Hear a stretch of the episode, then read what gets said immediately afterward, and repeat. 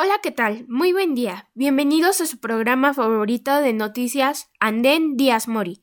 Los saluda Paulina y me encuentro con mis compañeros Mario y Valentina. Buen día. Nos encontraremos abordando las noticias más recientes de México. Manténganse en sintonía para conocer de primera mano los acontecimientos más importantes del día.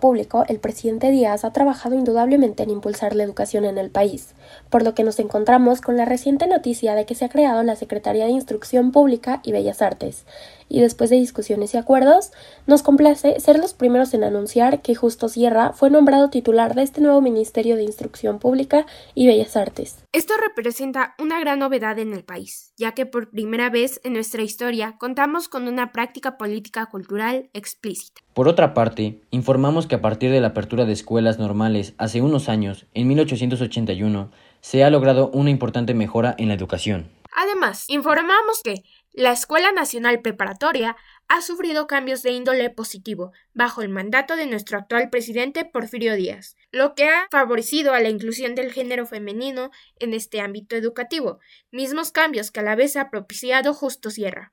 Sin embargo, el sol no brilla igual para todos en nuestro país, pues a pesar del desarrollo de la educación mencionado anteriormente, las zonas rurales encaran una difícil situación, pues aunque hay existencia de escuelas en las haciendas y pueblos, las condiciones en las que se encuentran no favorecen a generar un impacto ni un desarrollo en la educación para aquellos en un contexto rural. Esta brecha social a la que nos enfrentamos en estos tiempos ha generado disconformidades y propiciado un acceso a la educación muy limitado a únicamente un sector de la población cuestión que está generando la disconformidad de muchos mexicanos. Sin embargo, no solo las noticias en torno a la educación son importantes.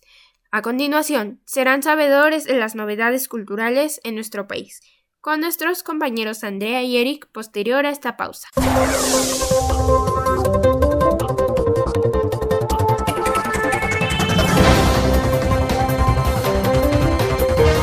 Saludos y gracias por seguirnos sintonizando.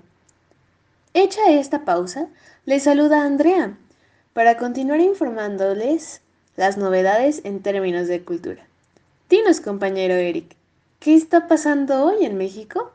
Bueno, pues como es bien sabido, la influencia europea ha propiciado las corrientes del clasismo, romanticismo y modernismo en nuestro país, claramente, por parte de autores tales como Rubén Darío, Amado Nervo y Manuel Gutiérrez.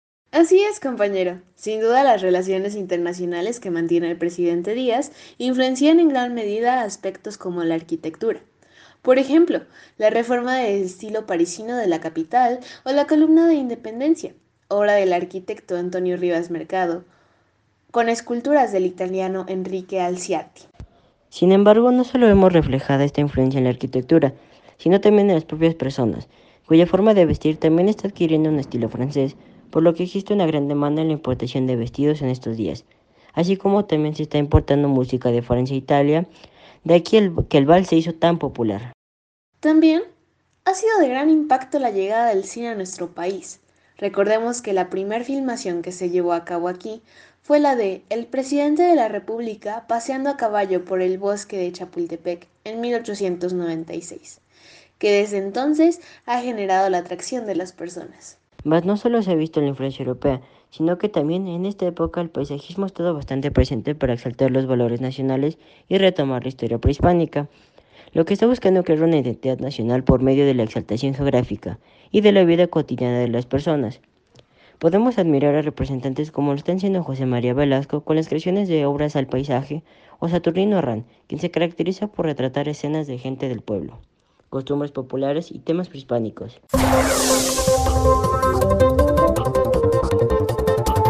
Grandes noticias han acontecido en estos días. Esto ha sido todo por el día de hoy. Gracias por sintonizarnos y escuchar una vez más las noticias en nuestro país. Buen día.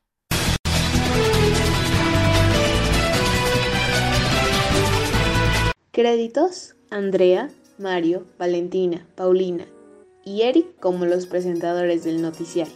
Las fuentes que se utilizaron en este episodio son principalmente El libro llamado Historia de México por el autor García Diego J. del año 2010, editado en México por la Academia Mexicana de la Historia.